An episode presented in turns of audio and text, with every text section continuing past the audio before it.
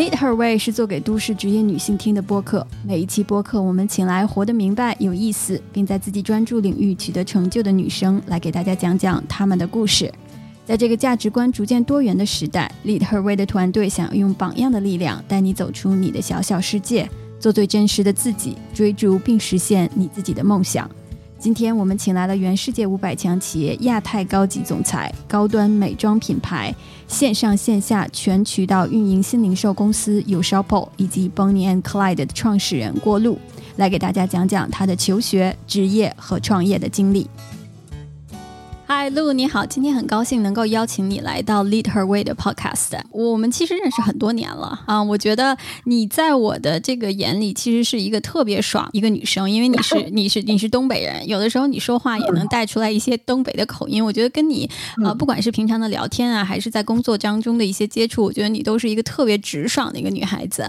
呃，能不能今天给大家先介绍一下你是怎么长大的，以及你现在在做什么？你的求学和职业的经历？是怎么样的呢？嗯，要不就是先介绍一下我自己吧。我是，啊，今天我的其实呃职业生涯还是挺长的，虽然可能呃是一位八一年的女性哈，有很多标签在身上啊，我们可以后续碰碰很多，就是怎么去怎么看这些标签的。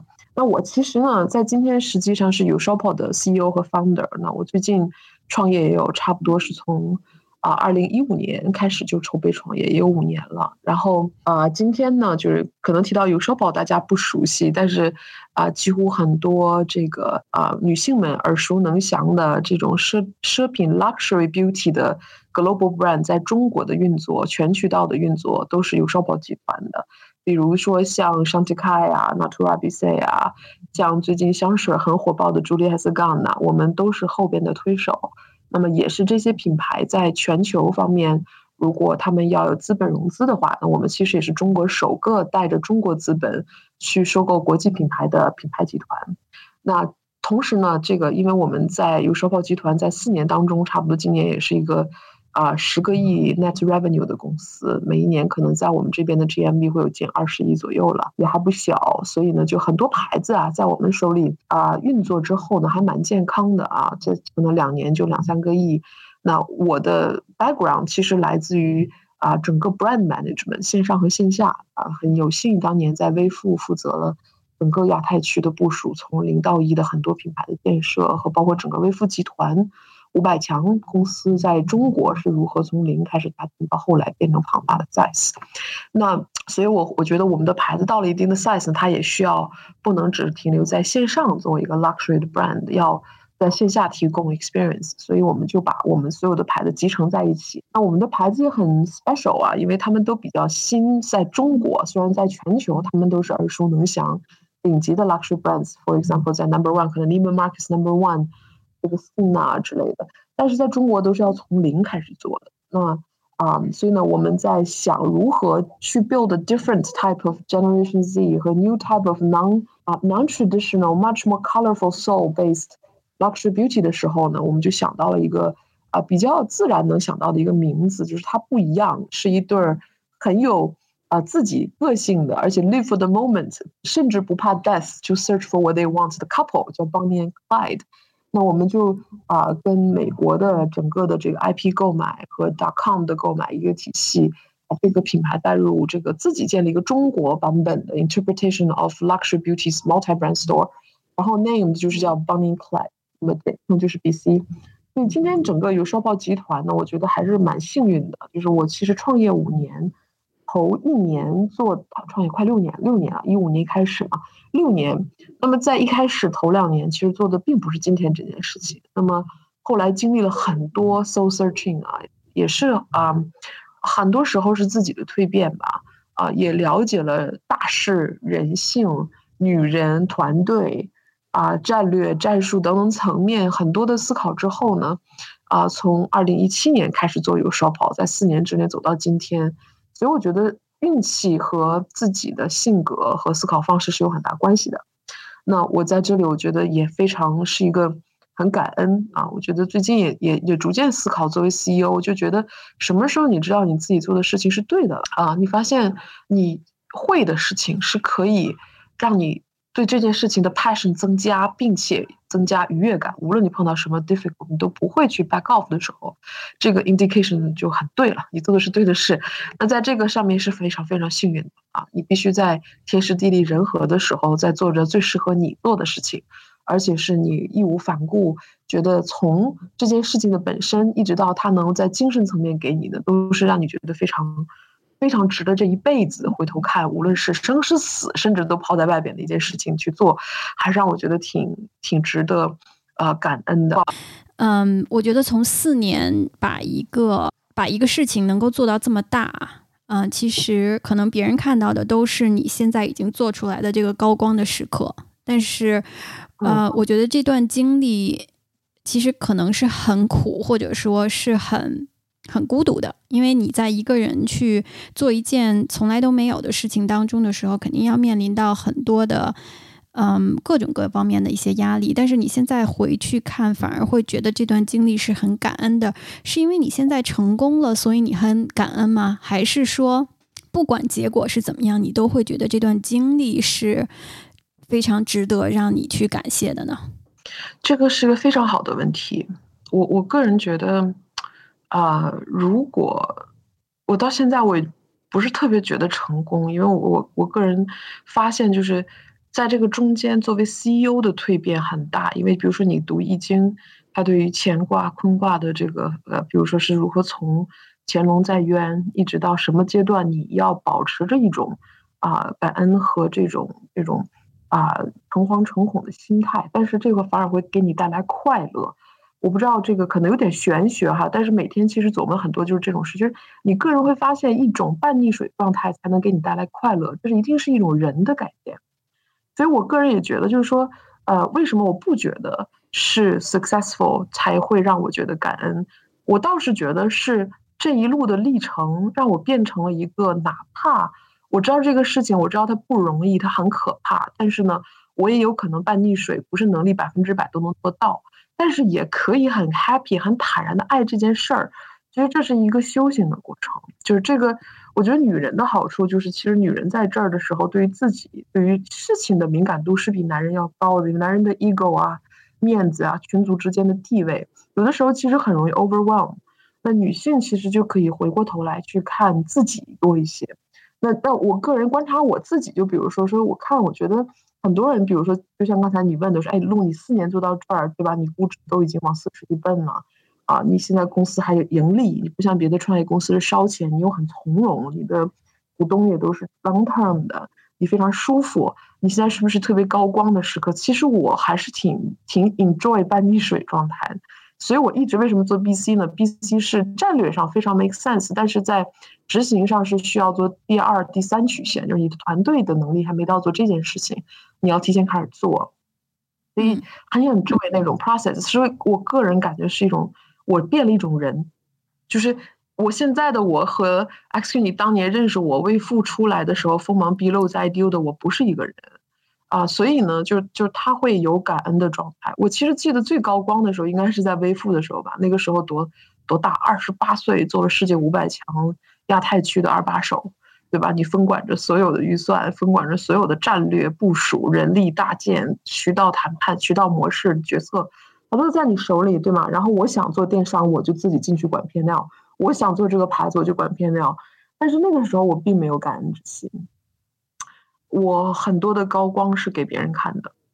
到今天，反而我自己双手创造了之后，我不觉得我是给别人看的。我我真的反而自己觉得别人看的东西我很不在乎了。我个人感觉很多时候我特别 enjoy 就是半溺水状态，但是那种状态让我心里才觉得充实和踏实。那那这个其实就是一种人性，我觉得修行可能到了另外一个 level。我特别。庆幸的点就是，我觉得这辈子有这个机会，当时选了一条特别难的路，能让我修心，啊，走到今天。但这个我觉得很玄哈，我觉得往后边说更多细节，可能我们会更多了解为什么我可能就是会会有这个状态。但是我其实认识很多这个 CEO，就是经历过中国几个周期，比如说我在刚创业的时候，就一五年一月份，那个时候互联网有多么的猛，对吗？百团大盘，所有的 APP 都融钱。我也做 A P P，然后发现这并不适合我。那我的选择作为 C E O 怎么办？在那个时候，一直到今天，你看所有的资本市场突然间发现，哎，A P P 投完了，我们死了全了那么多，剩的就这几个，我们要开始投消费品了，我却很坦然，你会自己更笃定啊。那这个笃定的心态的同时，你不，呃，但是这个笃定不会给你带来快乐和成就感和这个感恩感。我觉得更多感恩反而是你自己内心的一种修行的时候，我觉得就相对，我觉得也更。就是生活变得就更感恩，就更 happy，我就每天啊上班还是挺 look forward 的。有的时候很难的事情要去解决，也不会觉得害怕嗯，我也也不会觉得哎呀，万一结果不好怎么办？其实现在练出一种功力，功力就不太想结果了，就做就好了。哎，我我其实特别好奇，我其实特别好奇，因为认识你这么多年了，就是你在 VF 的时候就就认识你，然后我觉得那时候就是你你你你真的是需要别的人就是。真的是高高去，就是抬眼去看你的那种，就是风风火火，然后事业特别成功，而且你的求学经历，你在美国上学，你小的时候你应该很早就就自己一个人去美国闯荡了，然后真的是就是经过各种历练，嗯，然后现在就是现在再跟你去聊天，你我觉得你反而是，嗯。就是内心就更更平静了。我觉得你可能知道自己想要什么了。那我想说，这十年吧，十多年的这样的一段历程，呃，你觉得有哪几件事情的发生，或者说呢，有哪几个特别的时刻，让你让你有这样的转变呢？好，我我觉得其实对我我我还真没仔细琢磨过这个事儿，但我我们可以聊聊，我觉得哪些是生命的。几个大的决策的转折点，对吗？就是就可能会看到，就一个女性做决策可能跟男性不一样的地方，或者我个人觉得哪些时候是对是错的，但确实改变了一生的轨迹啊。那一个就是肯定是十五岁的时候，那个保送保送出国嘛，那个高中已经毕业了，那个我毕业比较早，学校里面就派出去公派学习，那个时候就决定要走。那这个决策事情是我和父母做的，那我父母是。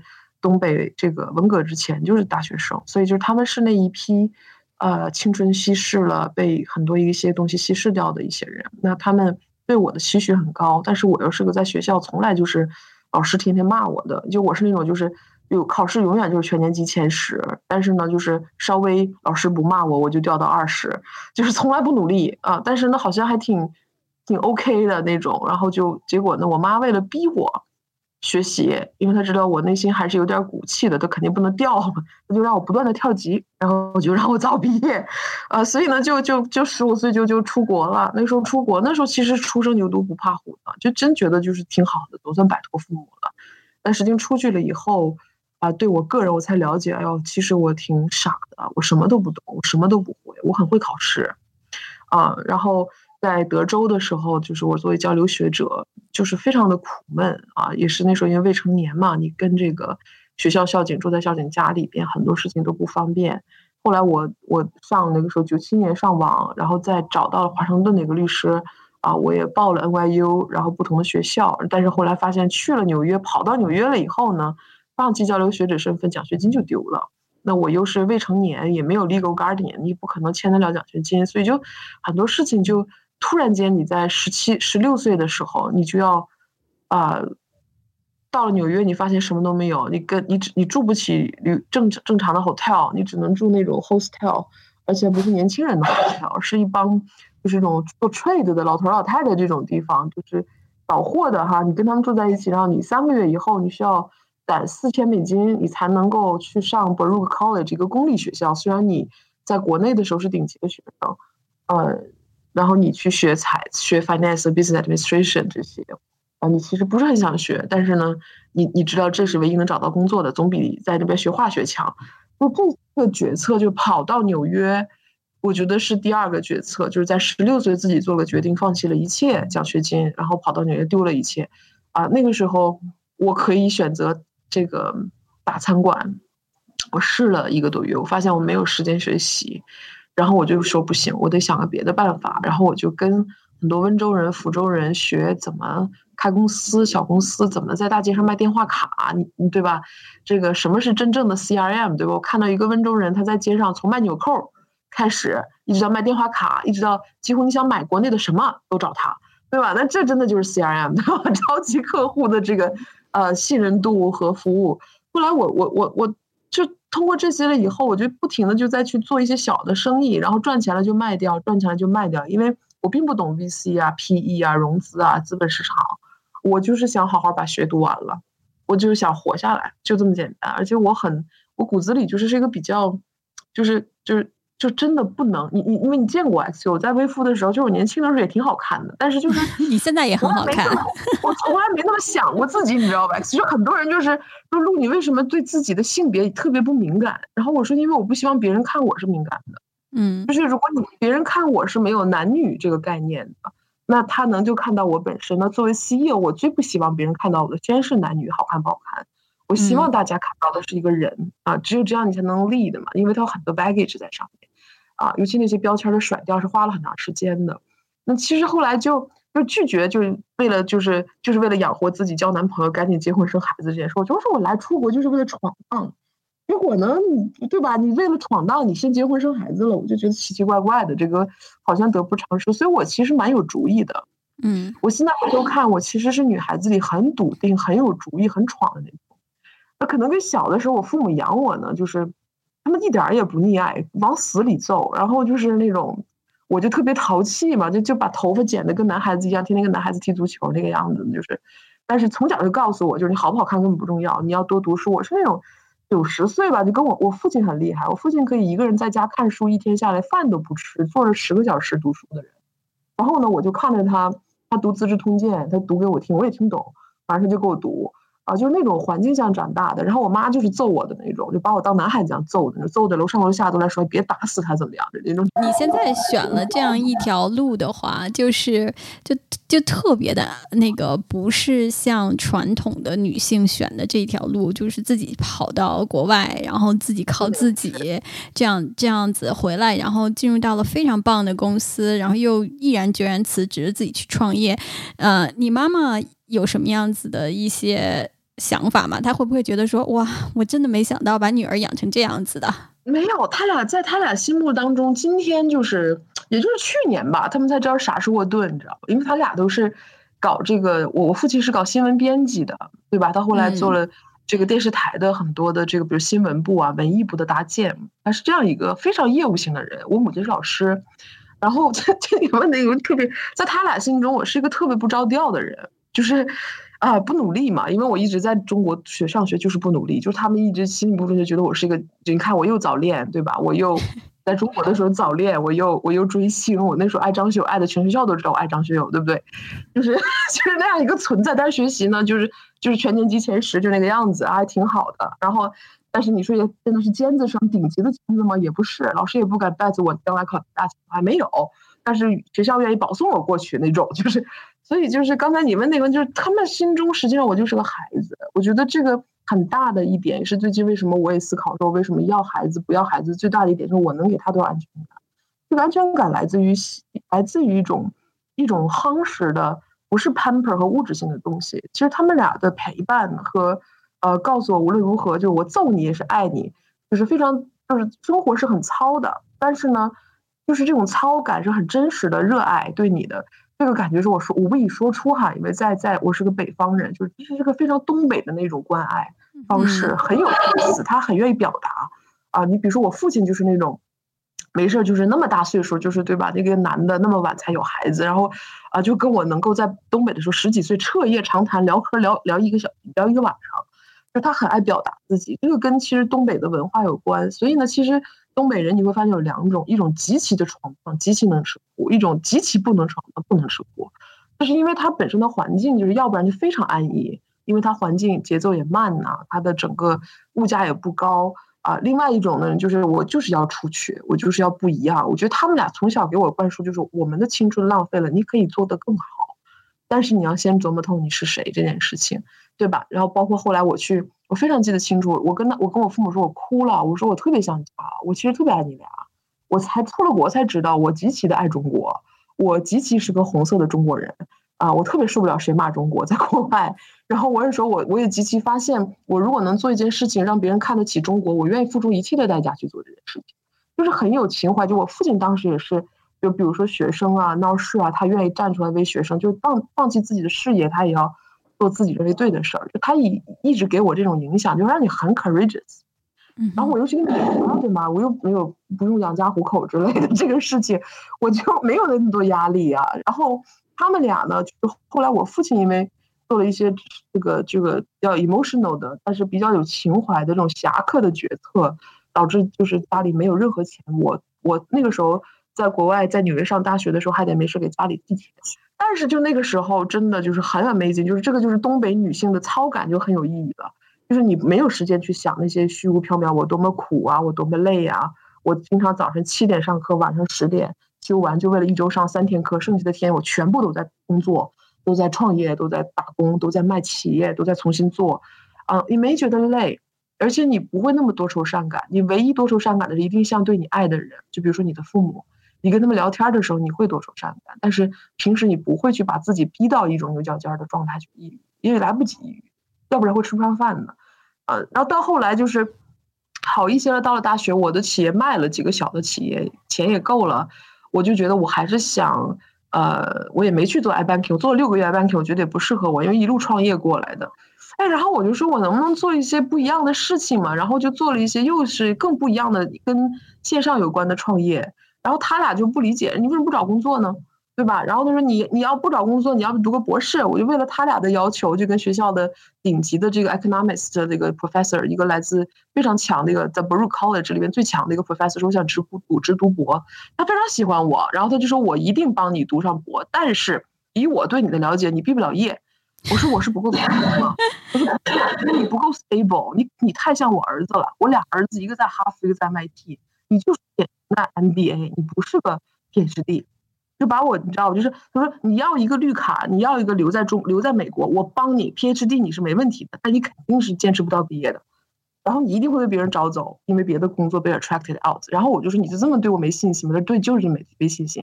我说那怎么办呢？他说对吧？现在十二月份，你赶紧报 MBA，反正我先给你个 offer，你来读直读博本科都没问题。但是呢，你必须要在一个月之内尽你所能把 GMAT 考了，因为我考的 GRE，那时候读的是博士嘛。Decision Science，哦，突然要考 GRE，一个月之内要考 GRE，还要报 MBA 第二轮，因为一轮十二月份已经结束了，他一一月份那轮是第二轮。我说这不是没戏吗？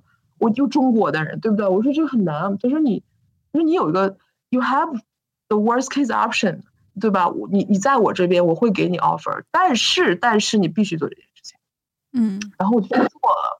所以他是改变你人生的一个人吗？没错，所以这真的就是导师啊！他爱我，就是他。其实我在学校里边经常旷他的课，但是我考试永远是第一。然后他就特别对我好奇，所以我们俩认识了一下。后来就他就很，他就他就觉得，就是我可以做更多。他对我的看待从来都不是一个学生，就这个导师是对我人生最大的一个起点。我觉得就是他是我人生很重要的一个人。然后。他就说你一定要去，一定要去。结果我哗啦，我第一次考 GMAT 就考了，复习了三周，考了七百六。然后，哎，我就觉得挺哎，挺得我就赶紧报吧。然后选学校就选了，啊，选了沃顿、斯坦福、斯坦福 waitlist。然后那个没敢报哈佛，我觉得因为我年轻，我想报一个比较 mature 的学校，或者就是离开纽约的学校。斯坦福是离开纽约，然后呢，就沃顿是比较 mature 的。然后我也学了财经，我觉得应该是比较稳妥的。你看，其实，在很多时候我很胆子大，对吗？那这件事情，我我的我当时很清晰的琢磨这个事儿，就执行上的细致，但是大的选择上要很大，但执行细。后来选沃顿就是我人生的一个很大的转折点了，就是我去了沃顿，我是那一届全学校第二年轻的，因为他有一个是直读上来，就是没有工作过，直接本科上来的，就是这个是比我年轻。然后我是唯一的一个有很很多年工作经验进沃顿才二十三岁的。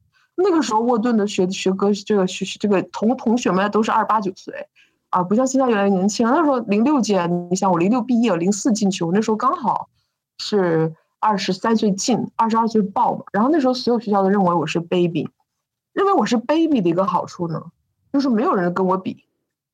我在沃顿的时候，所有人就是啊，我一定要上这个工作，我要跟谁谁比，谁哪个康后客户又进了哪个公司了，然后我就。特别随意，跟我比，谁都是我大哥大姐，对吧？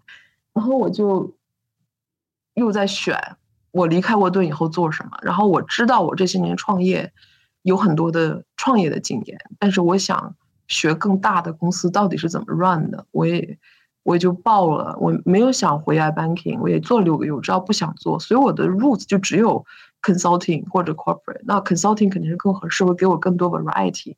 然后我就去报这个 BCG 和 McKinsey。那对自己呢，就有一个感觉，就是我不要去报所有人都想去的 office，我就想报它的总部。我相信它的 found founding 的总部的 office 还是有些不一样的 training 和 thinking process behind。我就报了 BCG 的 Boston office，然后结果当那年的 summer，我就他们整个 Boston office 就在沃顿找了一个，我就去了，就是选中了我。我我也不知道为什么，到今天我也不是特别知道为什么 BCG Boston 选了我。那由于这个一点呢，就是我 summer 回来了之后，我是有工作的，所以我整个第二年的 MBA 都在做我这么多年没有过的 teenager。你想，我十六岁就出国了，就开始工作，我没有 teenage years 的，所以我我 try to get as wild as I can，anything you can name it except using drugs, doing illegal stuff, everything else I try，就是 play games like crazy，对吗？skipping classes，do the wild stuff，right？having party all the time。 I had that for a year，然后我 totally think that's not me，就是就是 completely 否决掉这辈子我不是这种人，我其实是需要心很静的人，这点我确定。然后我是需要自己能够静下来想事情的，我不太喜欢听别人说什么，我需要自己悟透了，我才能够 process 别人说了什么。然后我就知道这个以后，我就义无反顾，我说毕业我就回到 BCG 的 Boston 了。但是就是因为那个时候选择非常有意思，那一年我是 BCG Boston 唯一的中国人，然后那正好是那一年零六年呢，就是项目更多的国际化了，比如说欧洲的项目做完 strategy 要到中国来 implement 买厂子，在欧洲关厂子，在在中国买地，那这些他他但是中国的 BCG office 那个时候还在成长，如何变成一个运营型的做 operation 做 implementation 的 process，因为 implementation 呢它跟 strategy 项目不一样。Implementation 呢，你需要跟顶级的 executive 和 mid mid tier 的 management team 和 front staff front line staff 都要都要能够 move 的，他需要带动很多的人。我这时候我就超级嗨呀，然后经常回来还跟政府谈判买地，对吗？我说这多有意思！我才二十多岁能干这事儿，挺好意，挺有意思。然后我就决定我得回国。所以其实这一路下来，我后来想，如果我没去 Wharton，我去的是 Stanford，虽然 Stanford 因为后来 Waitlist 开了，我可以去。或者我去的是 MIT，我可能最后不会去的是 BCG Boston，给我这么大的 leverage，因为我 performance 还可以。他就是你选项目，你想做项目，做项目全是跨 continent 的，那个时候就很累，学了很多，但是确实真的是非常丰富。后来我说我要回国的时候，BCG Boston 就说你要回 BCG 嘛，我说不想，我想学我不会的。他说那你想去什么 industry？我说我不想选 industry，我想选 function。啊，我因为我不会供应链，我发现 marketing sales 啊 strategy 这些对我来讲，我觉得嗯也 challenging，但不是 exciting。我想 try something I'm always don't even talk how to talk about 的就是供应链。然后他说你疯了，他说所有顾问公司出来的人进供应链肯定要死的，那很难的。我说我愿意，我要学最难的。我年轻，我比别人年轻七岁，我为什么不做最难的？为什么不学最难？那你你知道什么最难吗？我说不知道，就啤酒很难。我说那那我就去找个啤酒供应链。然后凑巧我以前的客户刚好是在 Combine 英博和百威的收购，然后他就把我派回来，就要求你必须离开 BCG，要加入百威英博，但是你一上来就要管四十二家啤酒厂，那个是很吓人的。但是我其实真的就是因为年轻，没有任何的害怕，我就去了。反正我也没有什么，我从来不是很看重在一个 industry 里的人脉。我一直很看重的是，你是否有一种能力，把你抛在任何一个你没做过的东西上，你都能在六到七个月摸透了，然后开始去 innovate，去转不一样的玩法，然后做得更好。我觉得这个能力是我可能就是最早在十六岁大街上卖电话卡时候就感觉到可以做到的。我就一路下来到，对吧？到了百回了我回中国以后就是百威英博，然后百威英博干得非常好，管了供应链。突然间我特别好的一个。呃，一个认识的一位前前任的这个就是 senior leader，在微付要搭建微付 Asia，非常从零开始的一个事情，啊，要把这些牌子怎么去矩阵搭建带入，然后后来这四年又在微付把 North Face 啊这些牌全都梳理清楚了，做了很大，从零开始做的很大，搭建 team，一直到后来很大之后，啊，我要去香港，你了解我的性格的 X，你觉得我在香港能 happy 吗？是，所以那时候我就说那。那不行，我我要离开。然后呢，说强生，因为他的 consumer goods 一直这几年 performance 不是很好那些，然后他就特别想一个变局的人，嗯，我的口碑反正就是一个比较能够在大公司里做一些创业的事儿，尤其变局危险的时候，我是愿意进的，因为危险的时候不是那么多人愿意去，我反而特别喜欢选择危局进去，因为权限会比较大，能做的事情比较不一样。啊，我就进了强生，然后发现我这个类目真有意思啊！这个 beauty 这个 skin care makeup 这个类目是非常蓝海的，它所做的事情的细致度和竞争的激烈度远不及复制。然后我就觉得挺有意思的。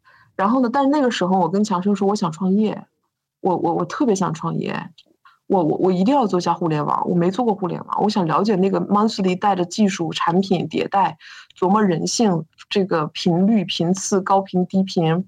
你这个 button 怎么设计？你的地推得多快？你要怎么贴钱？一定要做这件事情。一直到后来一六年金融危机，我发现第一我不适合烧钱，我是一直这么多年是个赚钱的人，就是我很喜欢赚钱，我不喜欢烧钱。作为一个烧钱的 CEO，我是非常不称职的，我烧的非常的心慌，而且我我我就觉得万一没有了我的团队怎么办？作为 leader，我觉得不能给他们一个交代和一个 future，这东西不是一个让我做的 proud 的一个 role。然后我就就想要转型，然后那个时候我记得非常清楚，到一六年资本寒冬，所有的转型都非常困难，更何况你不转型都融不到钱，你还要转型融资。但是我碰到了凯辉，一个真的那个时候还不知名的资本，那这几年崛起，他在海外很有知名度，做专门做 consumer。我记得那个凯辉的大中华区里的蓝春见我说，路我根本看不懂你要干什么，但是我一定要投你这个人，我投七十五万。欧元一百万美金，啊，如果好了，我们再往里跟。我说我只有一个要求，能不能不要让我重新开公司？因为我已经有天使轮和 Pre A 轮的股东，我要把他们 carry over，因为我 promise 过他们，我要做一个好的企业。我现在没有做到，但是我还有一次机会的时候，我希望能够 carry them forward。他说没没关系啊，VC 你关掉的话，这些股东也不会怪你，这很正常。公司死了，你才 Pre A 轮不到，很正常。我说。我觉得能 forward 就是最好的，因为我觉得他们在我这个也是，我觉得东北吧，我父亲就经常就是他是这种人，他是那种就是人生靠谱两个字和如何让别人你尊重你，不是来自于你有什么光环，而是来自于你对别人的承诺，你是一定会兑现。所以这个我觉得是一个不一样的这个 process，对吗？就是你心里面想的方式是不太一样的。然后我就说。我还是想要 carry forward。那个时候蓝春就特别好，他说没问题，你要 carry forward 是你的选择，我尊重啊。然后但是呢，他特别好的点就是我他投了之后三个月以后我就盈利了，然后就我就做了烧跑这件事情啊，我就盈利了。然后他就没有让我出去再融资，他啊没有让我过多的吸食，给我很好的估值，自己一个公司 carry 了我四轮，一直到把烧跑。到今天啊，所以就，所以这个快速讲了这么多以后，就觉得，哎呀，这个你想，就我回头看，我觉得是一个在做大决策上胆子比较大的，但是呢，在做细致的事情的时候，愿意钻的比较细的这么一个心。我觉得是这样啊，就是听了你讲了你这一段的经历以后，我其实有一个关键词，我觉得是可以放在鹿身上的，而且这个关键词只能放在你身上，你知道是什么吗？什么？侠。我觉得你是一个特别，哎，我真的，我真的觉得你是一个特别就是女侠客。为什么这么讲呢？我觉得第一个呢，就是你胆子大，你真的是胆子大的。啊，我觉得这个可能是跟父母的教育，以及这么早就要一个人去挑起来自己生活的担子，然后包括你刚才讲，可能家里面也需要一些你在短一段很短暂的一段时间也需要你的一些资助。一个女孩子十五六岁、十六七岁跑到纽约街头去卖电话簿这件事情，我觉得，呃，真的就是挺难想象的。而且在纽约街头，因为我也在纽约住过嘛，我觉得在纽约街头的话。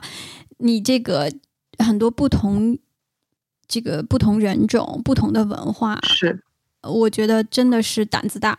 然后这个胆子大呢，其实还包括你在做的一些人生的选择上面啊，你不愿意去走寻常路，你。你你刚才讲，你说嗨，反正我年轻，啊，我就去试怎么样？但是我觉得其实这个事情的年轻肯定是一个在表面上面你自己跟你自己讲的。你说哎，大不了就去试。但我觉得这事儿就即使你比别人都大七岁，你也会去做的，啊，就是这个对这个其实，在在你的血液里面呢，就是你特别的狭，嗯。就是你永远都会去走一条更难的这样子的路。那我再说你为什么侠呢？还有一个就是你刚才说的那一点，就是嗯，就你你你特别忠实于你给别人的这个承诺。我觉得这个可能也是你这一路走来，嗯，能够得到一些贵人相助的一些嗯一个原因。就大家实际上是看到的，嗯。对你信守的、你坚持的东西是什么？我觉得认识你这么多年，其实从你在 VF 的时候，作为一个女高管，世界五百强，很年轻就做到了那个位置。我觉得那个时候的你，嗯，其实是在一个社会标签下生活的，或者在社会标签下。嗯，来表达自己的，就是你其实那个时候是不断的自己在给自己身上贴标签，是的，对吗？你是呃很牛的学校的 MBA 毕业，然后你有国际的这个留学的经验，呃，你很年轻就做到了女高管的这个位置，所以我觉得你自你你不自然的就会带出来说，OK，因为我有这些标签，所以我要过这样子的生活，所以我要做这样的决策。啊，我觉得最近几年跟你的接触，反而是你在一点一点往自己身上去撕开你的这些标签。没错，就是让大家不这么容易去 define 你，而且你也不在乎别人怎么去定义你，你反而活得更自我了。所以我觉得，其实，呃，因为我们的这个播客有很多女性的听众。就我觉得，在很多的女生呢，她们是会有一些给自己身上贴标签这样子的一些习惯，或者说不自然的这样的一些举措。比如说你刚才讲的，就是说，啊，女生呢会想说，哦，OK，我如果要是，嗯，很努力的在我去做我的事业的追求，那我怎么平衡我的生活？那我我想当个好妈妈，但我是不是就必须要去？嗯，去牺牲我的这个事业啊？那我如果想要在事业上有所成就，我是不是还能够顾及呃我的孩子啊？然后以及包括哎，我是不是可以像嗯，就是我是不是可以无性别的这样的去打拼？我我我自己如果一个一一个女性的身份进入到职场、进入到创业这样的过程当中，嗯。我就要这样子，或者我就要那样子，或者别人会怎么看我？我不知道你啊，这么狭的一个女生，有没有女生都有的这种情绪上面的波动？有没有这样子自我怀疑啊、不自信呐、害怕犯错误的时候？那你是怎么样去打破这些啊限制，然后一步一步走到今天的呢？我觉得。我觉得肯定有，对吧？然后其实刚才就是，我觉得你说的是特别精准的一个点，就是我会给自己个阶段，就是比如说有一个阶段，我说，哎，别人都认为那种生活是对的，那些标签应该贴在女人身上，我就会做什么呢？我就会在真的一两年之内就把这些标签全贴我自己上，然后我就感受这个时候的状态的我，哎，是越来越觉得空虚了，还是？越来越觉得踏实了，就是我不知道怎么去形容这个。我你比如说刚才我也提到的，就我在微付的时候，我就从来没玩过，对吗？我我我最后 MBA 第二年我一定要玩，我要玩死自己，我就知道我到底喜不喜欢这。就我不是那我我特别不见，我前两天跟我团队有说，你不要总是跟你的团队说不要做，就是你你其实尤其是在状态，我觉得事儿还好，task 还好。但是在 emotion facing 这件事情和 grow maturity facing 这件事情上，你叨叨是没有用的。你最好的方式就是告诉他，你就这个阶段你往死了 experience。我记得非常清楚，在微付的时候，啊，因为我一直是那种就是你知道就是挺挺挺 sporty 又玩 game 对吧？我玩游戏的，我我在美国做 gaming 的一个女生打 game 就打坦克打 tank 那种，就是往就让？我经常在 BCG 工作的时候，一周打四十个小时的游戏。对吧？你你带着好几万人站团玩那个东西，但是就是，就是你，但是你你到未付的时候，你知道吗？就就突然间就会说，哎，你晚上不要吃饭，因为你要瘦。我们是一对吧？我们你看，我们这个公司是个 fashion 公司，里边很多女生，就上海女生嘛，就是你不要吃饭路，你看你可以更漂亮。那我也 就真的，我不是跟你开玩笑。后来我就真的就试过，我说，OK，maybe they're right。maybe I'll be happy that way. Uh, what the hell do I know? I just came back to China, you know, not many years ago. 然后呢，我就我就真的把自己搞得极漂亮，然后在公司上做事情呢极其的圆滑，然后呢，然后就就也是经常去酒吧，对吗？各种男人过来烂桃花。这一年折腾下来之后，我就觉得是我最不 happy 的一年。Oh my god！然后真的特别不是，就是不 happy。就其实事业非常好，但是呢，你别人看我非常光鲜，非常漂亮，然后呢各方面都好，但是我自己心里觉得 What the hell is this？就因为这个东西是让你非常活在别人眼光下，而且你是不自然的。就是可能我从小没有养成过需要别人给我。approval 和 appraisal，我才能觉得自己 happy。我反而只是自己给自己 appraisal，觉得自己挺有意思，活得蛮开心的。包括要不要孩子，其实我要不要孩子到今天在有烧跑的状态下，我没那么忙。我其实现在要孩子是非常舒适的。我跟我老公要不要孩子的点，其实完全不是说事业上的问题，而是说更多我在想，我能不能给他安全感。第二，我对未来的一百年是怎么看的？我觉得把人带，把一个后代带入到世界里边来，我要给他什么？然后另外呢，因为我不需要人传承我的血脉，我不太信任这件事情，我都不认为这个世界是真的。By the way，对吧？那你你的脑子完全是不一样的情况下，那我其实有的时候就问我自己，就如果有一天真的生完孩子了，孩子要喝奶，但是我特别想打游戏，How do you choose？我不要拿事业来选，我可能会选择打游戏，你知道吗？所以这就 所以就你知道，我看到这时候我说，Am I really？Ready for it, or am I really right for it？我觉得，哎，我觉得我有一个，我有一个问题要问你啊，就是说，啊，你说，你你你你为什么会，呃，就是我感觉的你，其实你你是不会想到要小孩这件事儿的，就是我我我我我不知道为什么，嗯，就是你会去想这件事情，这个是社会给你的压力，还是你自身荷尔蒙的压力，还是你觉得说？呃，还是父母给你的压力，就是这个事情是怎么进入到你的思维体系里面的呢？挺有意思，其实真的不是，是一个咱俩之间聊哈，我是一个我我有的时候觉得我是不是有一些有一些东西在我身上我学会了，我可以真的传给某些人。我我我是这样想问题的，我觉得有的时候我也觉得，我觉得可能我的孩子如果我把他培养好，他能做点什么啊，就是他能留下什么。但是它不是我的 legacy 啊，这就是真的，就是就是就是有些东西我我悟透了，我觉得还有另外一个人能能能同样用不同的时间周期维度去试这些不同的对于人生的观感。但后来我又觉得，哦，还有 why do I feel they can get they even care what I feel？或者我我悟透了，对吗？一个一个 baby 他自己来就不是要悟你母亲要悟什么的，所以我其实很撕裂。一第二就是嗯很多。当然，很多人跟我说你一定要要孩子，对吗？就是你看你的基因怎么怎么着。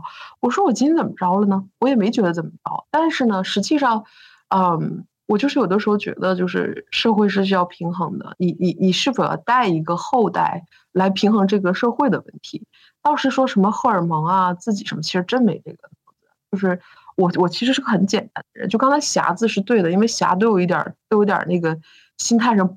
就是怎么说，比正常人想的开宽也好，傻也好，对吧？萌也好，但是我觉得，呃，但是活得比较快乐，是吧？就是我个人其实，嗯，很多人会，比如我说了这么多，别人可能会，他脑中的我可能就会是那种，就是大大咧咧，穿衣服也不注意，皮肤也不好，很一般，那么？其实我我还是蛮 feminine 的，你知道的。哎，我我这个我可以我可以作证的，我觉得你皮肤超级好，我记得。一年之前吧，我见到你的时候，我第一句话就是说：“我说露，你的皮肤太好了。”然后你就送给我一些 Natural b a s i 的 那个、那个、那个、那个、那个呃面霜。对对对对对。然后你说：“哎，用这个好。”我觉得你是一个就是特别关注这一方面，而且就真的是很女性化的一个女性。但是你做事情的时候又不是很女性化。我觉得这个也可能跟你刚才讲的你的这种撕裂也是有关系的。是，其实对呀，所以咱们就说嘛，就是就刚你问那个问题，就是其实我刚才都在琢磨，就是为什么要孩子这件事情从来都不是别人能发起的，因为我母亲，当然你想，她从我二十五岁就开始跟我说让我要孩子，对吧？到今天他已经不跟我说了，我觉得没意思了，都已经，对吧？就 对，但是我自己开始反而思考呢，倒不是说因为后代呀，或者是这个这个需要人照顾我自己。因为我不觉得那个会发生，你不能生一个孩子就为了他来到这个世界会照顾你，有的时候我其实想过，因为我可能想的事情跟别人不一样，那是不是我可以教育一个人，让他将来我很好奇，我能教育出什么样的人，他能给社会带来什么？这个是我真的思考过的。但是呢，就是说，就是在母亲这块，后来我又觉得，你像我真的后来就真的很撕心裂肺的琢磨，这个孩子真生出来之后，如果他要喂奶，我会不会逼着我老公去喂奶，我去打游戏？我经常觉得我会打游戏，就是你知道吧？所以就我觉得我不太跟正常女性在这个方面是一样的。呃，但是呢，我我我不觉得这个是个对错或者我正常不正常啊，只是因为我跟大多数的女性比，就是到最后我是相信啊，什么时候活透了，叫就什么，就是你开始感恩，你开始不太在乎你有与什么没什么，跟别人比的时候就比较从容啊。但孩子这件事情真的就是很从容，就是我我现在脑子里想的就是。哎呀，我这个，对吧？咱俩真的聊，我有时间，我甚至不太想孩子的事儿，我更多想的是我打排位赛，对吧？我王者荣耀，对吧？自从 N 年以前从王者掉下来，我再没打过，都掉到哪儿了？我怎么把它打回王者？你很难想象一个 CEO，一个女的会想这个问题，但真的这是我脑子里的事情，就是你知道，就是你在这个状态下，你其实就就会觉得啊，原来我是不一样的，嗯，那不一样，你就面对它好了。你为什么一定要一样？那这个到这一天，我觉得我才变成这样。其实 XQ，我在微付的时候，作为那么高的高管，我大多数的时候还是在琢磨我为什么这么不一样。啊，到后来就你不用琢磨了，不一样挺好的，也挺不好的，无所谓。所以那个时候，所以那个时候你觉得的不一样是一件让你很痛苦痛苦的事情，但是现在你觉得。你要去拥抱你自己的不一样，其实不一样就不一样了，能怎么样呢？对啊，就就万事无对错嘛，对吧？嗯，然后每个人有每个人的活法，对吧？呃，我我其实挺触动的一点，就是我从小长大的一个一起长大的一个表姐啊，然后我在美国的时候，突然间有一天做梦，梦到他出事儿了，结果真的他死了，就他被人杀害了，而且是个凶杀，特别的凶。嗯啊，然后从那以后呢，我看到我特别，我我我他他的父亲就是我的大爷，我我父亲的哥哥，啊，是个特别懦弱的人。但是因为那件事以后，他极其的坚强。他顺便告诉我爸爸说：“你怎么这么多愁善感啊？”我我看到人的韧劲儿是无限的。然后我就觉得，你说他没有他女儿没有去去世的时候，我大爷是一个人人都觉得特别懦弱，他一生是可以考到这个中国中医学院里边，他是。分儿比那个那个线高了很多，就他不敢报，他只能去长春中医学，对吧？就这一辈子的路径困在了长春，就是因为自己不敢这两个字。结果他的女儿真的走了那一天，他悟透的就是他女儿走了，他要活得更好，这真的很不容易的。嗯啊，就很多北方的父亲可能就是南方的父亲发生这个事情，可能就没了，自己抑郁，他反而硬起来了。我觉得就后来我就看，其实生死啊，各方面都是你怎么看这个问题的。这个问题是你自己的心里边能让你自己更强，还是万事都让你更阴暗、更窄？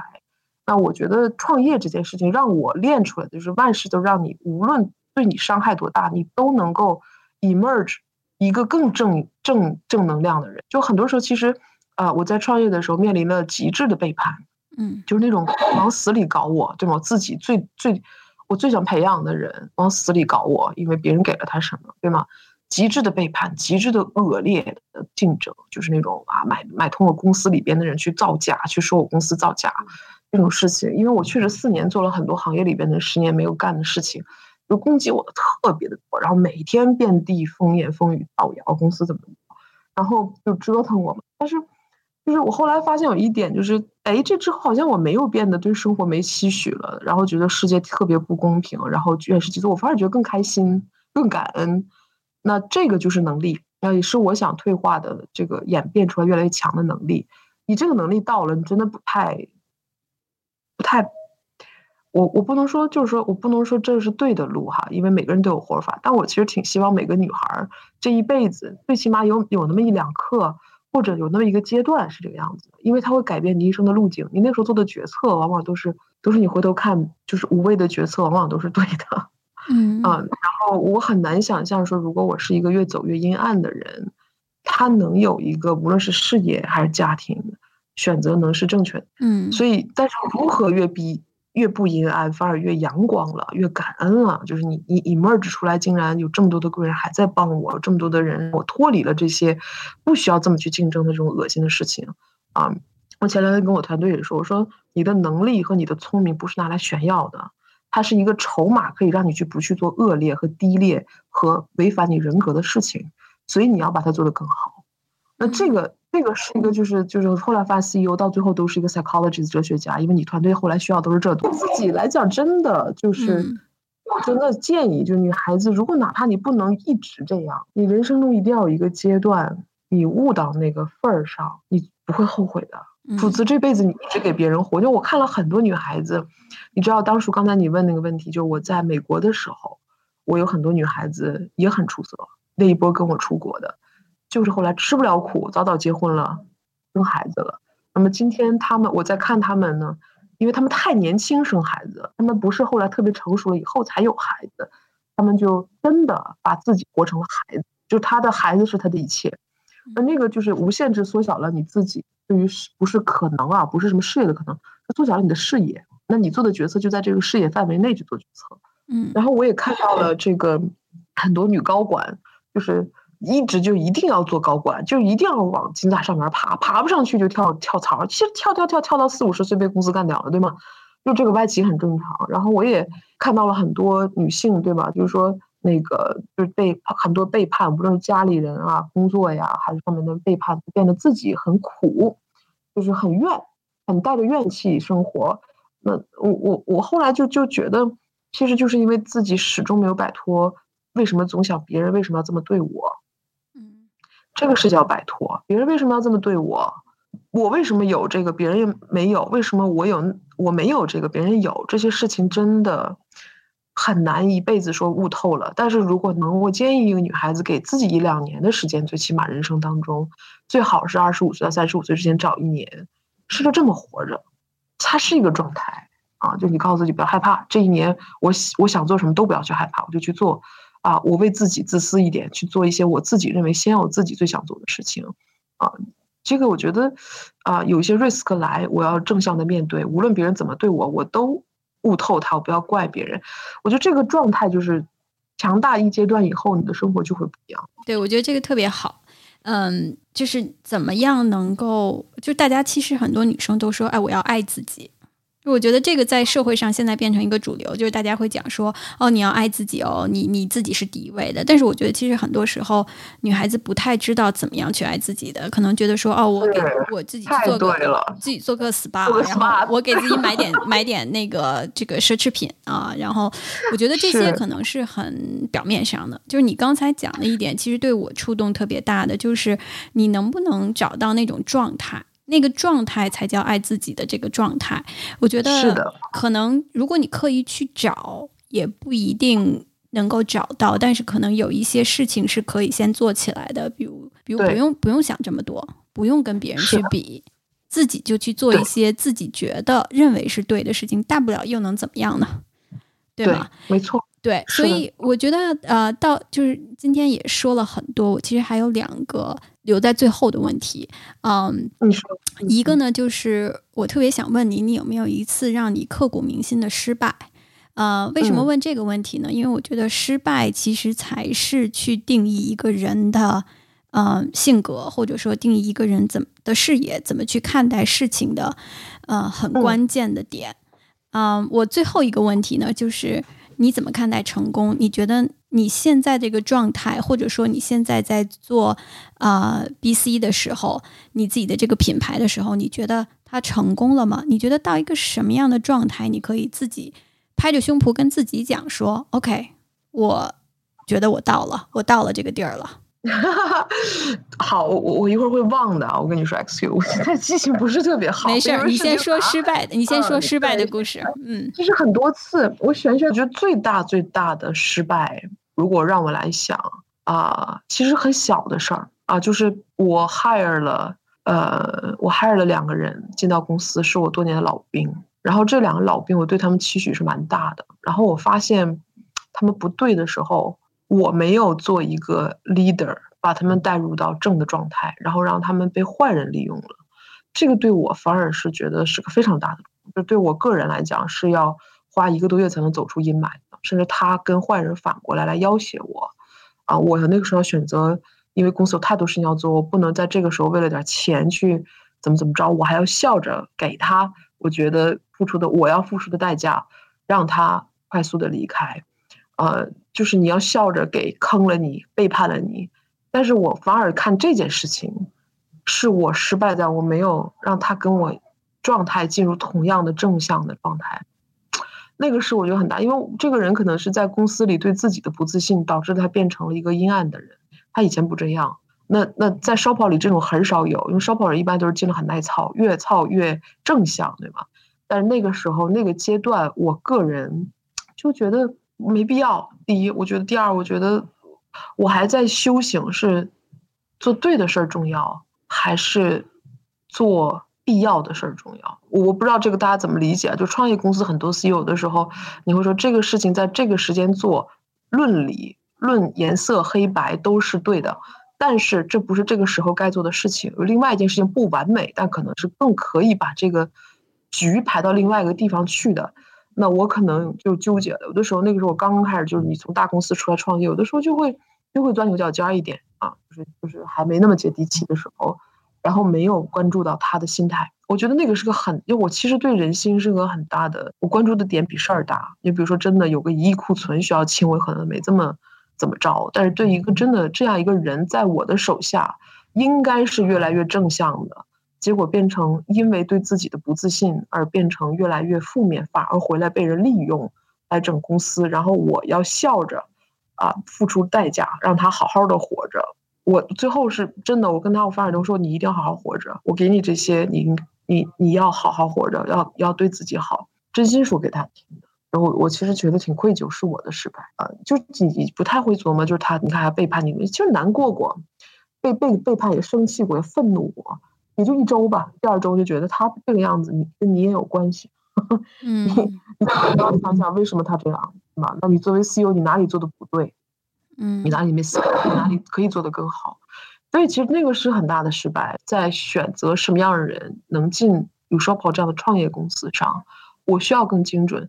进来了以后，我对每一个人的打磨的方式需要更多元化啊，然后我自己需要更多的时候把自己放在他们的位置上思考问题。学到了就学到了，那下一次我要怎么对对待自己的团队？我不能因为他而。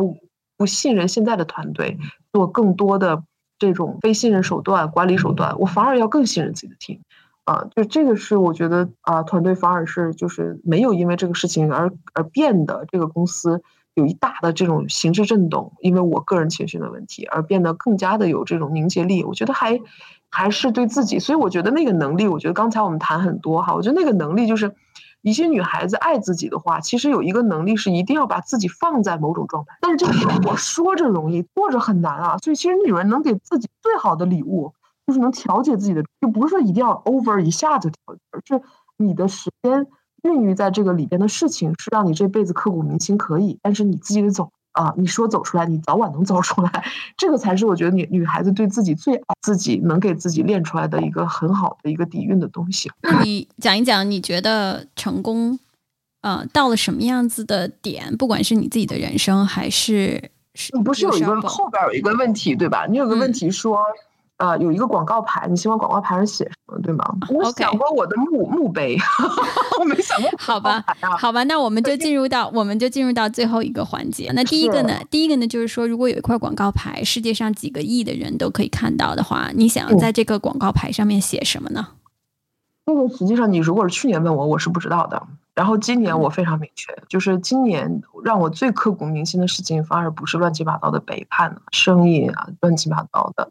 是我发现，在疫情出来的时候，我几乎是第，我怎么说？我在一周之内非常笃定的告诉我所有周围，你可以看我朋友圈，对吗？我当时说，我相信中国一定会走出疫情。这是在一月二十七号的时候，嗯，我也是第一波送着中国，就我们自己的卡车开进开进武汉的，对吧？把物料送进去，然后在二月份我就笃定说，全世界。现在对于中国的辱骂都是错的，中国一定会让大家看到中国做的方法是对的。然后在三月份的时候，我就说全世界一定会断货，赶紧他们因为会生产会有问题，他们没有工人，因为他们也会有疫情，我们赶紧买货。就是我这一年下来最大的感触就是自我，因为我经常观看自己嘛，你能感觉得到对吗？就是我我我发现我特别的我人生中把自己今年感感动哭过很多次，都是我发现中国人站起来了，国家站起来了。所以如果有一个广告牌，呃，立起来的时候，我其实那个广告牌希望写的 “China is not a nation, China is a culture”，就是你会想到，以前人认为中国人是没有文化、没有 culture 的，而中国其实你仔细想，这五千年下来，它反而是一个 culture 的承载，它不是一种 nation 有 boundary 有 race。不是，它是一种思维方式和一种自我归属的问一一种文化，所以我觉得这个，我相信立在我的牌上，我想见证中国的崛起，我一定会看到，在我的有生之年。嗯，所以我觉得那个是我让我最嗨的。然后我觉得今天做有 shopper 让我真正 proud 的东西是，我觉得到今天为止，有 shopper 跟任何一个世界 luxury brand 的 founder talk 的时候，我们都会立起自己的这个。脊梁会说：“We are not talking as a distributor, trader or TP. We're talking as your equal partner on branding。”我觉得就这个是坚信的这一点。如果我们 drop 过好几个牌子，就是他他 treat us like a service provider，需要我们跪舔他。我们觉得 that's not what u s h o p o stands for. We want to be global, uh, luxury brand group. We're here to represent. China and we want to we want the world。我们我我想搭建一个公司，让世界尊重中国。而且我相信，这个世界尊重中国不会是来自于中国的 GDP 有多高，然后中国的经济有多好，中国的政治体系有多对，一定是全世界认定了中国人的理念和中国人的美感和意识形态。那我觉得会的，因为我越多的研究啊，我们古代的中国留下的东西，我越觉得它很高级。那我觉得这个是我的使命。为什么我觉得是使命？哈，这辈子我好像悟出自己要干什么。有 shopper 这件事，在这个点上，我就觉得特别感恩嘛。因为这件事情是让我这辈子最容易哭的。就是作为一个女的，我特别容易流眼泪。就就真真的，其他事儿其实很少流眼泪。